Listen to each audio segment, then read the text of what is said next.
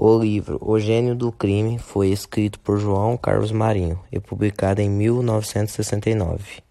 O livro conta as aventuras da Turma do Gordo e tem como personagens Bolacha, Pituca, Edmundo e Berenice. Os garotos da Turma do Gordo têm 11 anos e adoram colecionar figurinhas de futebol. Aqueles que colecionam figurinhas suficientes para completar o álbum do campeonato, que era comercializado, ganhariam como prêmio uma bola números 3, um jogo de camisas do time.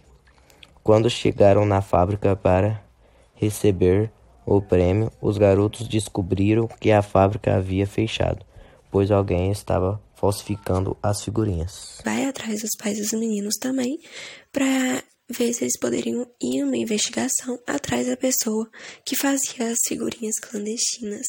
Nesse tempo todo, os meninos têm muito trabalho, eles vão atrás do, do cara que estava fazendo isso, só que daí eles perceberam que o caminho que eles estavam fazendo estava sendo totalmente diferente do que o culpado fazia.